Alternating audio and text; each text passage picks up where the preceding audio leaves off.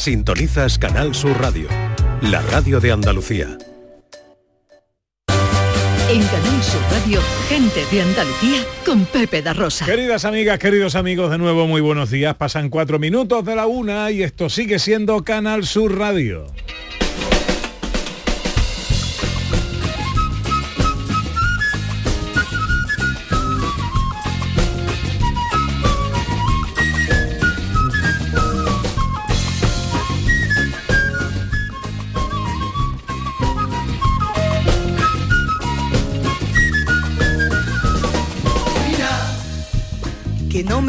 Me gusta a mí una juerga. Y una copita donde sea. Que ya no sé cómo explicarte. Esta locura interminable. Tal vez no entiendas lo que suelo pedir. Y un poquito de alegría otra manera de vivir. Hola, hola.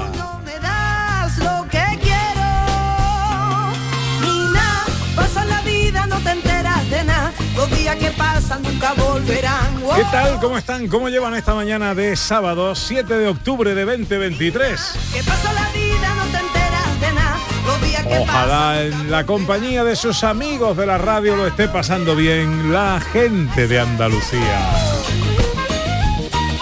Tercera hora de paseo, tiempo para viajar, echarnos la mochila al hombro y descubrir nuevos rincones de nuestra tierra. Pasan, que no me Hoy acabaremos un poco antes porque hay fútbol. A las dos menos cuarto tomará el relevo el gran Jesús Márquez y todo el equipo de la gran jugada. Tenemos al Cádiz a las 2 que recibe al Girona. Tenemos al Sevilla que juega a las 9 frente al Rayo Vallecano y a las 12 eh, o desde las 12 está jugando en la Liga F, la Liga Femenina, el Sevilla que visita al Atlético de Madrid.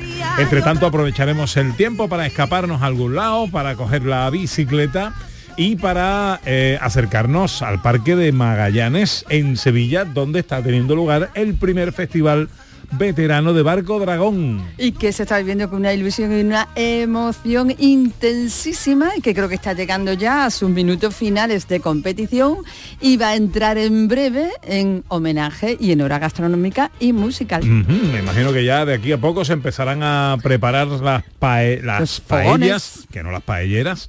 Eh, eh, los paelleros serán, paelleras va a ser, por ejemplo, Marina Bernal. Marina Bernal, Paz de Alarcón, nuestra compañera Ana Cristina de la redacción de Deportes. Canal Sur Televisión, Álvaro Moreno de la Santa, John Julius, se va a atrever, un americano, va a ser una bueno, paella también. bueno, eh, bueno. Yuyu con su equipo, eh, con Charo Pérez, que por cierto es su santo hoy.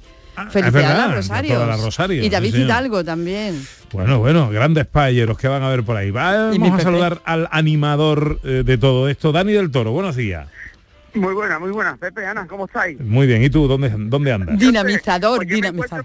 precisamente entre el escenario que tiene la snack y la, la barra que han montado los amigos de Premier Ujú. y aquí tengo ya preparados 10 puestos de paella con las mesas, lo tenemos todo aquí ya mm, organizado. Tenemos los- las patas puestas, los fuegos, las paellas encima, falta una que hay, hay un hueco. Creo que alguien trae sus propios utensilios, creo, creo saber, me han dicho.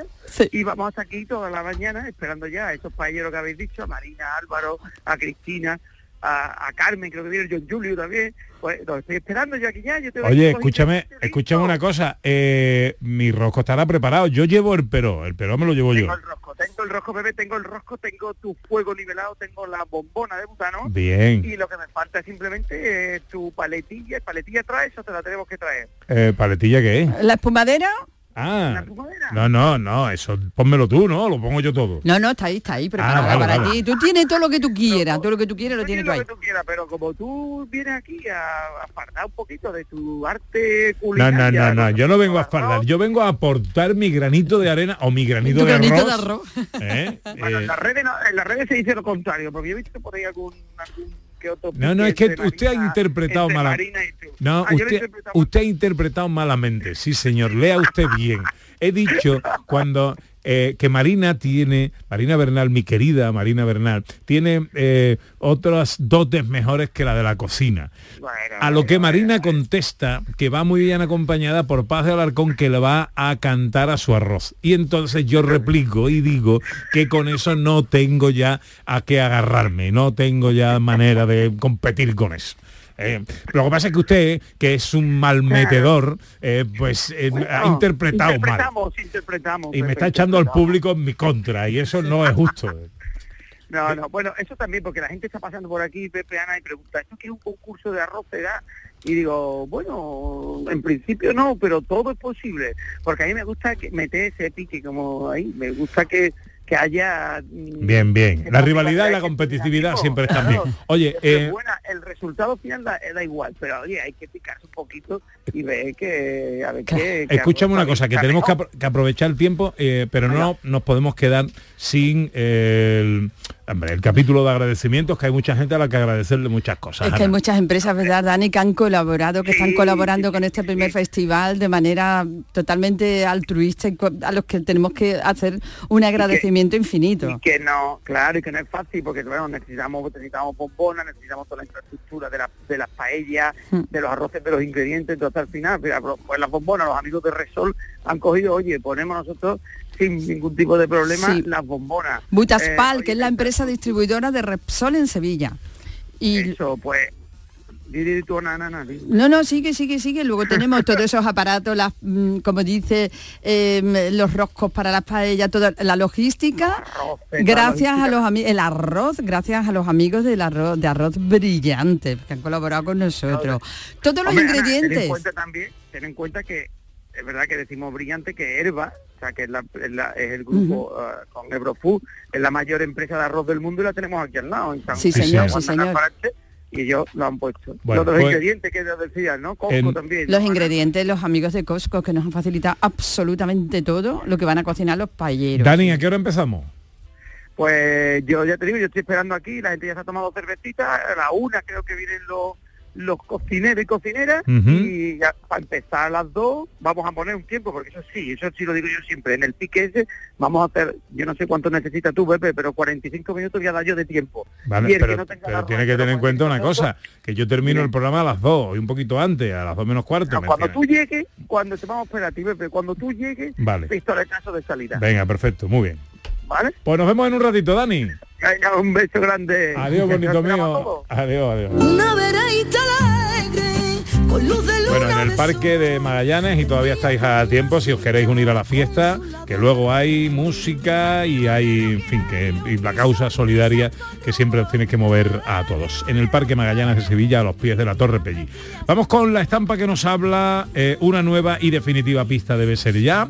Os recuerdo que la primera nos hablaba de que se fundó en 1483 por los Reyes Católicos, a los que le debe su nombre. En la segunda pista nos hablaba de su diseño urbanístico, que fue exportado al Nuevo Mundo, que eh, tiene un trazado hipodámico que se llamaba, o endamero, al estilo de las nuevas ciudades nacidas al Renacimiento. Vamos con una tercera pista.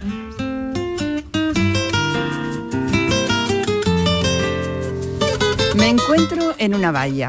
La industria naval es uno de mis grandes sustentos y mi fiesta más importante es la feria, que lleva celebrándose ininterrumpidamente desde 1843, año en el que nacería como feria de ganado. Es por tanto una de las ferias más antiguas de España. Hombre, Sandra, aquí con lo de la industria naval. Hombre, es que esto ya hay que saberlo, ¿eh? Mm. Son muchas pistas, muchas pistas buenas. 670 940 200 para las notas de voz. Si queréis saber cuál es el destino de hoy, cogemos la bicicleta.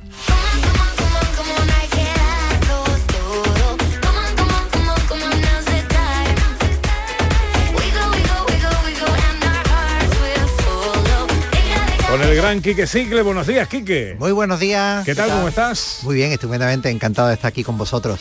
Oye, buen día para la bicicleta hoy, mucho calor, ¿no? Sí, está apretando otra vez un poquito y nuestra propuesta de hoy, que además es una zona también calurosa, hay que buscar el fin de semana que no que, no- que esté un poquito más fresquito. Los 36 grados que estamos que tenemos estos días, la verdad que van a hacer duro duro el pedaleo. Mucha tela. ¿Dónde nos llevas de ruta hoy? Mira, una de las alternativas que tiene el Parque Natural de Hornachuelos es buscar un, un sendero que tenga un buen bosque. eh, de- allí tienes alcornoque, tienes encina, tienes castaño también, eh, que nos vaya cobijando de- del sol, que en estos días está castigando, ¿no? Y aprovechamos la época de la berrea. Tenemos ahora los Ajá. ciervos allí que están ahora mismo como moto y pegando bocinazos y es un momento eh, fabuloso pues para visitar el parque. Un parque de 60.000 eh, hectáreas es, enorme eh, y tiene un montón de senderos, un montón de rutas.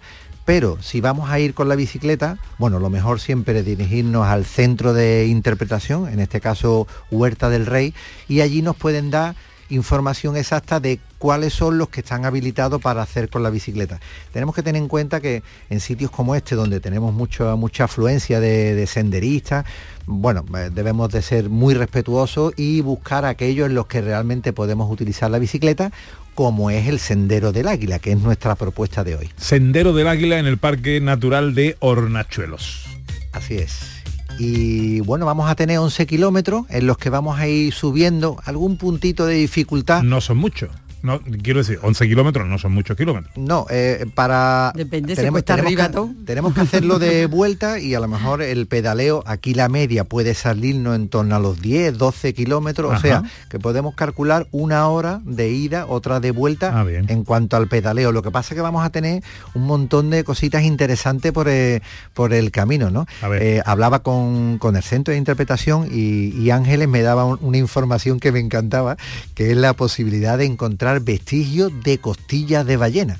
Esta, esta, Anda. esta, esta zona se forma por unas presiones allá por la, por la era pri- primaria y hace que el terreno se ondule.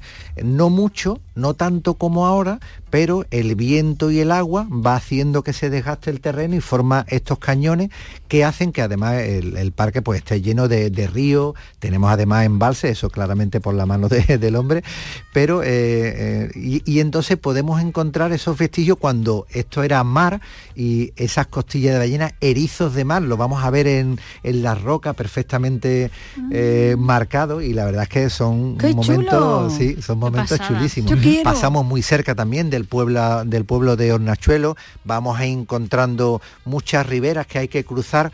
Desgraciadamente en este momento está el Versace cordobés, el ver- eh, está en el Palacio de Moratalla, que es precioso, y es un, un jardín histórico artístico muy chulo para ver también. Sí, bueno, tenemos un montón de un montón de alicientes. ¿no? Sí, sí. En todo el parque además vamos a encontrar tirolina, vamos a, a encontrar pasos de, de madera, eh, en fin, está, está muy, muy enriquecido para, para visitar cualquier zona con, con la familia.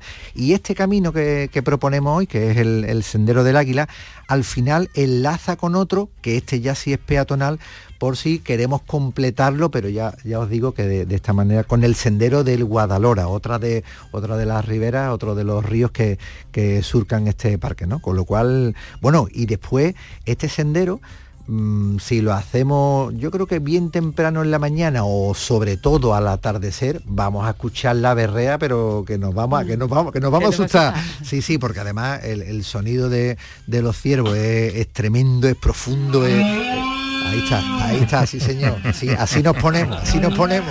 Me asustaba ahora aquí, que no me lo esperaba.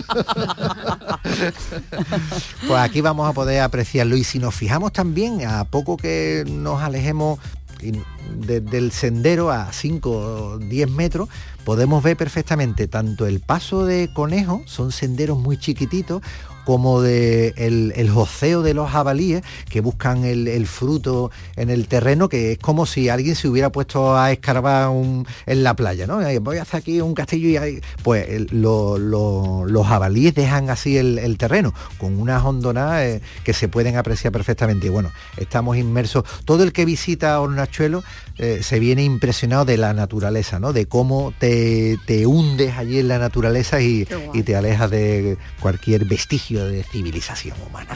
Y se nos acaba el tiempo. Desde que ya no existe ayer y no nos sobra ni un momento. Imposible retroceder. Eh. Cada vez que miro para arriba, este corazón sin salida se quiere salir. Bueno, Sendero del Águila en el Parque Natural Sierra, eh, el Parque Natural de Hornachuelos. Correcto. Es la ruta que nos propone hoy eh, Quique Cicle. En eh, cuestiones de actualidad, eh, tenemos que hablar de la reunión que ha habido esta semana, de la Urban, Urban Mobility Days. Ha reunido a políticos, autoridades de Europa para hablar de las líneas a seguir en los desarrollos urbanísticos con respecto a la movilidad. Bueno, ahí eh, ha tenido protagonismo la bicicleta y la Declaración Europea de la Bicicleta. ¿Esto qué es? Pues mira, estamos hablando de que con, motivo de cómo tiene España ahora mismo el, mando, digamos, de Europa en cuanto a la, Unión Europea, eh, tenemos en Sevilla, que además han elegido estratégicamente Sevilla por la eh, expansión que ha tenido la bicicleta en la ciudad. Y aquí en Sevilla se ha reunido estos tres días la Comisión Europea de Transportes que es la que va a regir y va a dar los criterios a nivel europeo a la hora de desarrollar todo el tema de transporte. Y fíjate que lo más importante que han sacado ha sido esta declaración que, tal como dice su propia comisaria, la persona más importante de esta Comisión Europea, esta declaración reconoce el uso de la bicicleta como una de las formas de transporte y ocio, esto también es muy importante. O sea, no solo para ir, sino para disfrutar de la bicicleta ¿eh?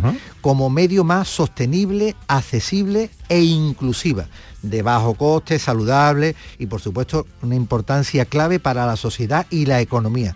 Esto lo que hace es pegarle una pata a la bicicleta hacia arriba, la pone como eh, principal motivo a la hora de desarrollar políticas de transporte. Y el, el- el mayor de los transportes, el transporte urbano, interurbano, está mucho más desarrollado en Centro Europa, es mucho eh, es muy fácil encontrar carreteras que unen pueblos en Alemania, Holanda, que llevan a su, a su, a su vera otro carril bici y además ve gente eh, paseando con esa bicicleta, desplazándose un- de una población a otra, pues esto lo que hace es poner la bicicleta como punto principal a la hora de desarrollar. Claro, esto va a generar unas inversiones, eh, unos puestos de trabajo, eh, una, una apuesta por la bicicleta importante y bueno, todos lo celebran, lo celebra la industria, lo celebran los grupos eh, relacionados con la bicicleta, asociaciones, eh, de peñas ciclistas, en fin, eh, todo el mundo en, en- alrededor de la bicicleta ve un gran impulso en, esta declaración, que son ocho puntos, desarrollar la bicicleta, fomentar la movilidad, crear mejores estructuras, inversiones, seguridad vial, en fin, una apuesta decidida y fuerte por la bicicleta para, para toda Europa.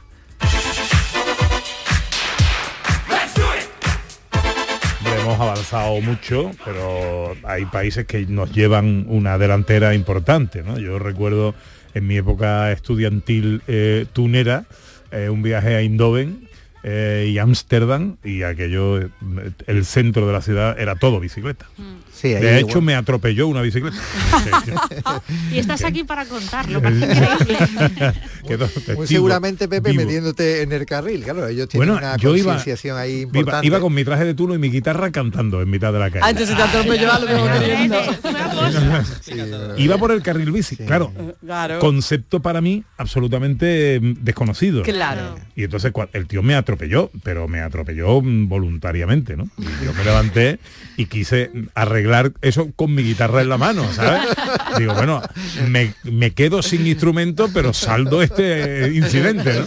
Claro, me pararon mis compañeros y me dijeron, tío, es que vas por el carril bici. Digo, ¿qué me estás contando? ¿Carril bici? ¿Eso qué es? ¿Eso qué? Claro, para mí era una- otro mundo, ¿no? Eh, Es típica la estampa de cuando llegas a Eindhoven, ya sea aeropuerto, eh, estación de tren o estación de autobuses, el estacionamiento con miles de bicicletas estacionadas y además en uso. Bueno, seguro que, bueno, a mí lo que me llamó poderosamente la atención es que entonces las bicicletas eran, muchas bicicletas, eran unas bicicletas negras eh, que las ponía el ayuntamiento, pero no había ningún tipo de regulación. Es decir, eh, no son estas que tú tienes que pagar, que tienes un aparcamiento, no, no. Tú cogías una bicicleta, ibas a hacer una gestión, pues yo que sé, a un, a soltaba. un banco, y la soltabas. Y tú entrabas en el banco y cuando salías, a lo mejor estaba la bicicleta o a lo mejor no. Si, cogías si- otra. si no estaba es porque alguien la necesitaba y la había cogido, ¿no? Entonces tú esperabas y buscabas otra y cogías otra. Eh, era todo como como muy de, Sí, una de- apuesta oye, fuerte. vamos a llevarnos bien que no hay ningún Ahora problema, lo tenemos ¿no? más regulado, ahora ya tenemos anclaje, tenemos control a través de internet. las Claro, pues si no aplicaciones, desaparece. Aquí, aquí esa- eso no funcionaría. Eso- si no desaparece. No sé si eso funciona dice con- cosas buenas de nosotros. Es con control y no funciona correcto. que se nos hace tarde, que nos tenemos que ir de escapada, que tenemos que desvelar el destino, la estampa que nos habla hoy, que os damos unos consejos y cogemos la mochila. Los fines de semana nos despertamos en los mejores rincones de Andalucía para que conozcas su historia, su cultura, sus curiosidades, sus leyendas. Te invitamos a conocer una Andalucía llena de talento, hermosa, fascinante y única. Andalucía nuestra. Los sábados y domingos desde las 7 de la mañana en Canal Sur Radio con Inmaculada González. Contigo somos más Canal Sur Radio. Contigo somos más Andalucía. Este domingo, después del deporte, llega el humor y la diversión con el show del comandante Lara. Si crees que lo has escuchado todo, tienes que seguir el programa. No te vas a arrepentir. El mundo más absurdo y divertido de Luis Lara, que siempre, siempre te hace reír. Los domingos a partir de la medianoche. El show del comandante Lara. Contigo somos más Canal Sur Radio. Contigo somos más Andalucía. Tenemos Super Sábado en Canal Sur Radio. En Primera División, desde la Tacita de Plata, Cádiz, Girona. Y desde el Sánchez Pizjuán, Sevilla, Rayo. Y además, la primera federación viene con un partido destacado entre equipos andaluces. El Algeciras Córdoba. Síguenos este sábado, desde las 2 menos cuarto de la tarde, en la gran jugada de Canal Sur Radio, con Jesús Márquez. Contigo somos más deporte. Contigo somos más Andalucía.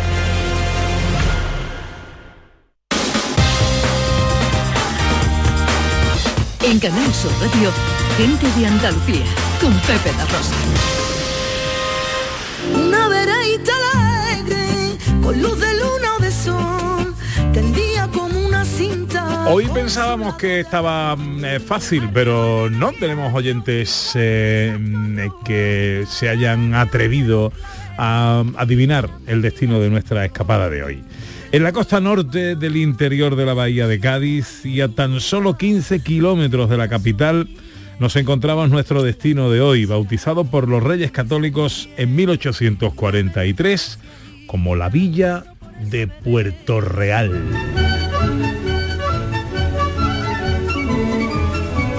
Bueno, bueno, Sandra, ¿a qué lugar nos llevas hoy? Pues vamos a un sitio precioso de la bahía de Cádiz, a Puerto Real. Bueno, tenemos que empezar hablando precisamente por eh, los Reyes Católicos, ¿no, Correcto. Sandra? Sí, como hemos comentado, ¿vale? En el año 1493, los reyes católicos fundan esta, esta, esta ciudad, ¿no? Lo que sería después una villa. ¿Por qué? ¿Vale? Esto es muy importante. Para tener un puerto ligado a la monarquía. Y de ahí su nombre, Puerto Real, Puerto de la Monarquía. Esto es importante por varios factores. El primero, porque se va a crear una población en un lugar estratégico para la corona, ¿vale? Yo quiero mi puerto y lo quiero aquí. Y es un sitio pensado y elegido a conciencia para que, para que tenga, para que sea un sitio importante el trazado, que lo comentamos en las pistas. Claro, como se crea desde cero, si tú tienes que crear una ciudad, puedes decir que cada uno se ponga donde quiera o lo puedes hacer de forma organizada, ¿vale? Como ya se hacía, por ejemplo, en Roma. Entonces, eh, lo van a hacer de- al estilo renacentista y va a tener un plano rectilíneo, ¿vale? En damero, como comentábamos antes. Sí, como decía la estampa, eh, hipodámico. Hipodámico, exacto. Un plano en damero que además esto después, como comentabais también, se va a exportar a América Latina, la fundación de las ciudades que se hacen allí. Es el estilo renacentista. Y después otra cosa muy importante, esta fundación va a ser para la corona, ¿vale? Para la monarquía. Es verdad que durante algún tiempo va a estar bajo dominio de Jerez. ¿vale? Que, pero no, los reyes lo van a querer finalmente para ellos. E incluso se llega a pedir que las mercancías que vengan del norte de África, ¿vale? Cualquier comercio que pueda hablar con el norte de África, vayan a Puerto Real y que se pague un quinto del valor de las mercancías a la corona. Que esto es un modelo que también recordamos de, de monopolio en el comercio, que también nos va, nos suena mucho al comercio que se hacía con América Latina.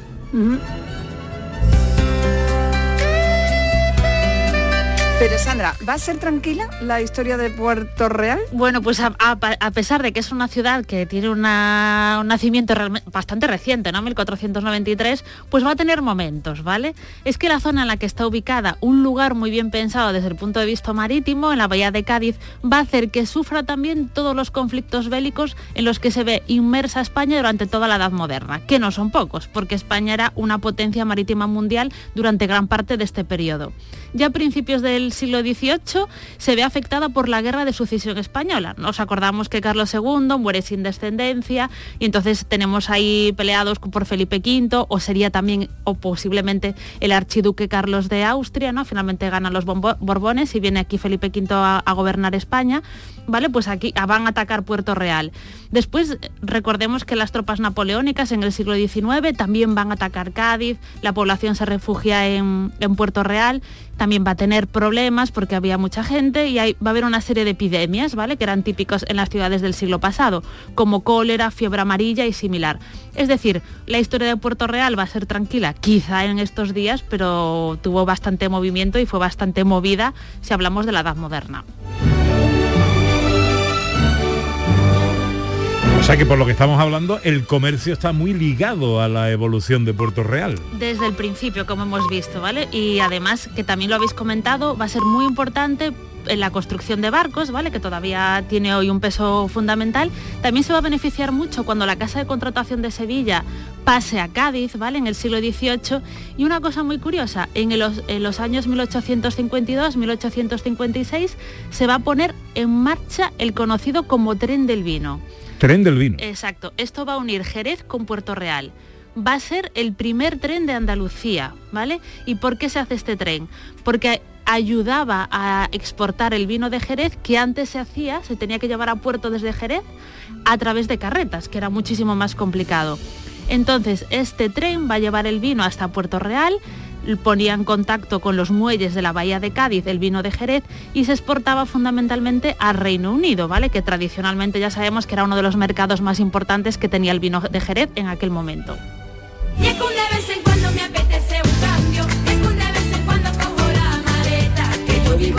sin complicaciones, pillo el boogie boogie para la carretera. Bueno, una primera parada en nuestra escapada de hoy. Eh, Julio, Vera eh, se hace una foto en el Uber que le está llevando mm, al parque de Magallanes. Dice, como se hayan acabado los tickets de la rola, vamos a liar, pues se habían acabado. Pues se han acabado, se han acabado, se han acabado, Julio, pero bueno, llegamos a un acuerdo, no te preocupes, llegamos a un acuerdo. Yo te guardo, yo te guardo algo. Llegamos a un acuerdo, a ver cómo hacemos. yo te guardo. Bueno, una primera parada en nuestra escapada, Ana Carvajal, ¿dónde nos llevas? Pues mira, yo os voy a llevar y me gustaría que visitásemos un lugar interesantísimo, un lugar que nos va a sorprender, que se puede visitar de una manera especial, que no, nos van a llevar a recogerlo y que son unas salinas, las salinas La Esperanza. Pues vamos a saludar a Alejandro Pérez Hurtado, director de los Servicios Centrales de Investigación en Salinas de la Universidad de Cádiz. Eh, hola Alejandro, muy buenos días. Muy buenos días, Pepe y Ana. Encantado de estar aquí con vosotros. Igualmente. Bueno, tengo que decirte que he visto eh, amenazado a punta de pistola por mi compañera Ana Carvajal el reportaje. si no veía el documental, eh, y, la verdad es que me ha entusiasmado, me parece algo muy interesante y lo primero que quiero preguntarte es por la vinculación de la Universidad de Cádiz y estas Salinas La Esperanza. Claro, fíjate, la Universidad de Cádiz es la única universidad del mundo que tiene unas salinas, 39 hectáreas de un laboratorio natural donde poder visitar, disfrutar, experimentar y hacer muchísimas cosas, ¿no? Entonces cogió la concesión, esto es una historia muy larga, de más de 30 años, pero ya ahí estamos en esta salina súper ilusionados, haciendo múltiples actividades. Bueno, ¿qué ha cambiado? Eh, ¿Cuál es el, proceso de esa salina que estaba abandonada y en estos 30 años, eh, de forma muy resumida, Alejandro, qué cosas han pasado?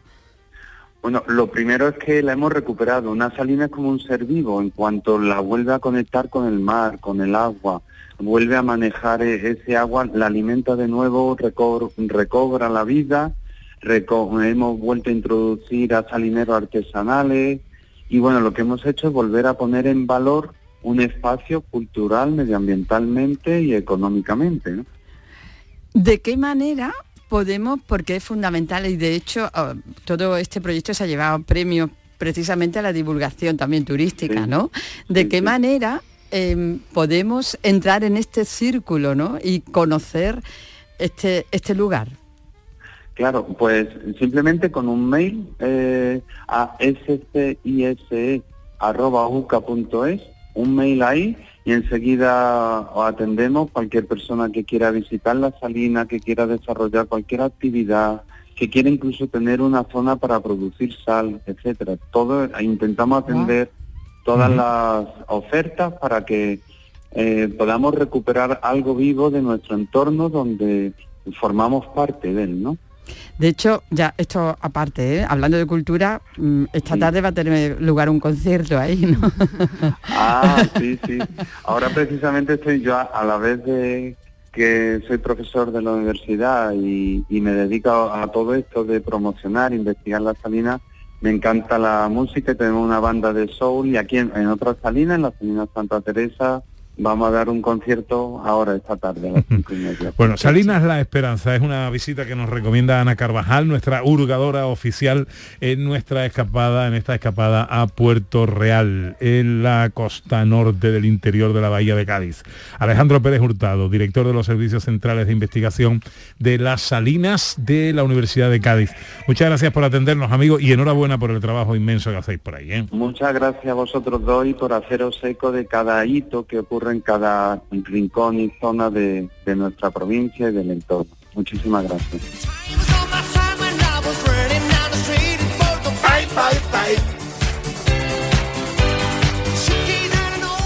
Visitas indispensables en Puerto Real, Sandra. Bueno, eh, la- yo me quedaría la primera con la iglesia de San Sebastián. Es- tiene un origen, el origen en una capilla medieval y es el edificio más antiguo de la ciudad. Originalmente tuvo planta basilical y, con- y corte renacentista, aunque con los siglos se le fueron añadiendo elementos de otros estilos arquitectónicos. Destaca la conocida como Portada de las Novias y en su exterior su magnífica torre, que hacen del conjunto un edificio digno de admiración. Segunda visita. Esta me ha gustado mucho, que es la noria de Autrán, porque es muy curioso. Esta noria es una noria de sangre, es decir, de tracción animal. Muy buena para los mosquitos. Eh, Autrán. au- ah, vale, vale. No sé yo si tú estás preparado para hacer hoy un arroz, ¿eh? Eh, lo inspira, ya verás. Bueno, se ubicaba en una finca que antaño tenía dedicación agraria y cuya construcción data del siglo XVIII. La noria servía para la extracción de agua, todavía cuenta con un pozo y se usaba para, llegar a- para llevar agua a la casa, para el regadío y para el complejo aceitero con el que contaba la finca hasta el siglo XIX. Entonces nuestra segunda recomendación es visitar y conocer la noria de Utrán.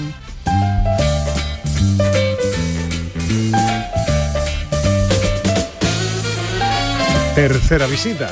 Pues vamos a pasear por Puerto Real porque nos proporciona muchísimos rincones de los que disfrutar en nuestro recorrido. Tenemos, por ejemplo, la Casa de los Goyena, que es ejemplo de, vivienda estilo gaditano, de los comerciantes que iban a América y que tiene una planta baja dedicada a almacén y a oficinas. Podemos recorrer también el muelle disfrutando de vestigios del siglo XVIII o, por ejemplo, el Callejón del Arco, una de las calles más bellas de Puerto Real. Pues ahí están las tres visitas indispensables que nos recomienda nuestra historiadora Sandra Rodríguez para la escapada a Puerto Real. Iglesia Prioral de San Sebastián Mártir, la Noria de Autrán y el paseo por Puerto Real.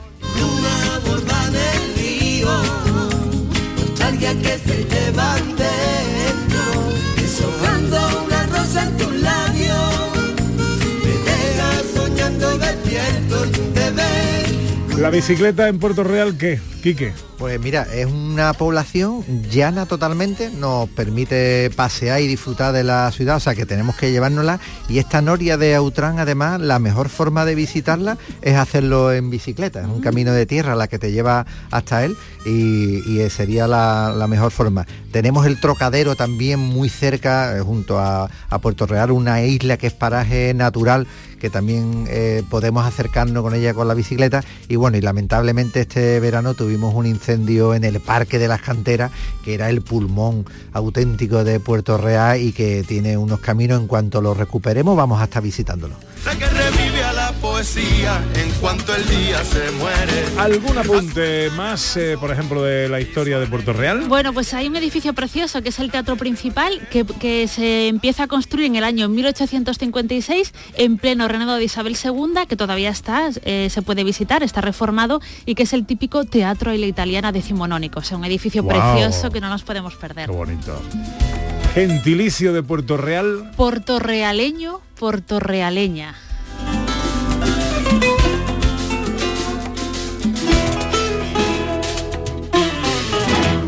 La de la mezquita y la del espeto, la de la barquita entre el sol y el mar, la de la aceituna y el aceitunero. Cada semana un destino. La que por febrero huele a carnaval, la que Picasso Una razón más para enamorarnos de nuestra tierra. Carlos Cano y Juan Ramón Lazú, realista más Con real. nuestra historiadora Sandra Rodríguez. Con nuestra hurgadora Ana Carvajal. Es nuestra escapada. Vive a la poesía en cuanto el día se muere. A su ventana me asomo y su alegría me hiere. Nadie te va a querer como Andalucía te quiere. Nadie te va a querer como Andalucía. Va a querer como Andalucía te quiere. Nadie te va a querer como Andalucía. ¿Quién te va a querer como te quiere Andalucía? 20 para las 2.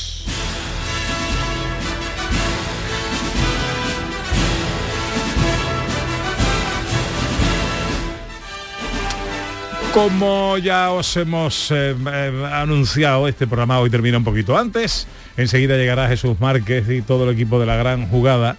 Y los sonidos de la historia, pues bueno, y esa primera vez que pasaba algo que mm, traía a colación a Sandra Rodríguez, hoy no tenemos sonidos de la historia. No. Estamos tremendamente apenados por esto. Pero lo habrá la semana que Habrá viene. semana que viene. No obstante, eh, eh, este final musical que siempre le buscamos al programa no lo hemos querido perder, con algunas excusas, por ejemplo, que tenga que ver con la semana, la actualidad, la efemérides. Eh, por ejemplo, Sandra, eh, ¿qué efemérides destacaría tú de estos días? Bueno, yo, voy yo quería recordar, porque fue el 10 de octubre del año 2010, Mario Vargas Llosa gana el Premio Nobel de Literatura.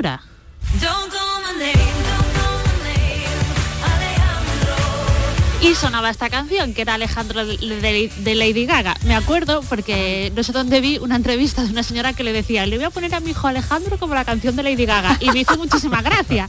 O sea que hay un Alejandro ahora que tiene 13 años que se llama así por esta canción. Y esta es la elección musical de Ana Carvajal. Tú tienes que salir adelante, tu pelo y me ve el cuerpo con mi cante. Abre el cajón de la sonrisa como antes, deja que el ritmo haga bailar tu corazón. No, ¿Por qué Ana Carvajal? Bueno, pues porque no ha- todavía no consta la efeméride, pero costará a partir de ahora, eh, que se ha celebrado el primer festival Barco Dragón, ciudad de Sevilla, y el, eh, marcado dentro de la lucha contra el cáncer, la visibilización de la lucha y la investigación contra el cáncer de mama y la destilería actúa hoy. Además, esta letra no puede ser más significativa para un día como hoy y para todo esto. ¿Sabíais que tal día como hoy, en 1887, empezaban los trabajos de construcción de la Torre Eiffel? Sí, tal día No como lo hoy. sabía que era tal día como era. Bueno, eh, conoces a Julio Ruiz de Alda. Eh, Plus Ultra. Ah, había, el aviador español que pilotó la Plus Ultra y que recorrió el primer, este fue el avión que recorrió el primer vuelo transoceánico, ¿no? Transoceánico, sí. Entre Cádiz y, y América. Bueno, pues nacía tal día como hoy en 1897. Wow.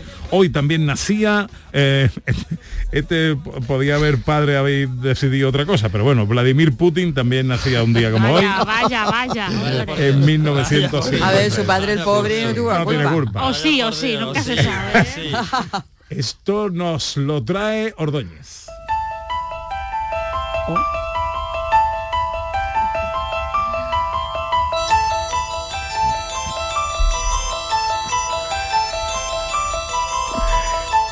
¿Esto por qué, director? Esto porque hablábamos antes, se cumplen 50 años del estreno del Exorcista, la buena, la película original de William Friedkin, eh, con esta madre, con su hija adolescente que se llama Reagan, como el antiguo presidente de los Estados Unidos, y es una joya que además tiene esta música que ha quedado como como eterna de Michael Field que ya pone un poco los pelos de punta. Si alguien quiere pasar miedo en una sala de cine o en su casa, mejor dicho, eh, El Exorcista es una película maravillosa. eh, y Del vi- 73, Del ¿eh? 73. Y viéndola todavía hoy, sigue provocando inquietud en el espectador. O sea, que está muy Bueno, ha vuelto a los cines, ¿no? Para promocionar Ha, la ha habido nueva. un ¿no? restreno, ha habido un restreno, efectivamente, que yo recomiendo a la gente que vaya al restreno y no a la nueva, porque la nueva no da nada de miedo, pero esta sigue reteniendo algo. Yo creo que tiene una textura documental que nos hace, nos hace la, la- la visión muy inquietante. ¿no? ¿Sabes qué pasaba el 7 de octubre, tal día como hoy, en 2003 en los Estados Unidos de América? 7 de octubre de 2003. eh, El gobernador de California, Gray Davis, fue sustituido Ah, ya sé. por, Por Terminator. por Arnold Schwarzenegger. Bueno, esto lo trae Quique Cicle. Si pierdes tu pelo es muy normal. Los árboles pierden sus hojas también. Tú no te preocupes por tan estupidez. Pero si de ello te quieres curar, ponte peluca. Ponte la peluca ya. ¿Por qué nos traes esto? Bueno, mi primer concierto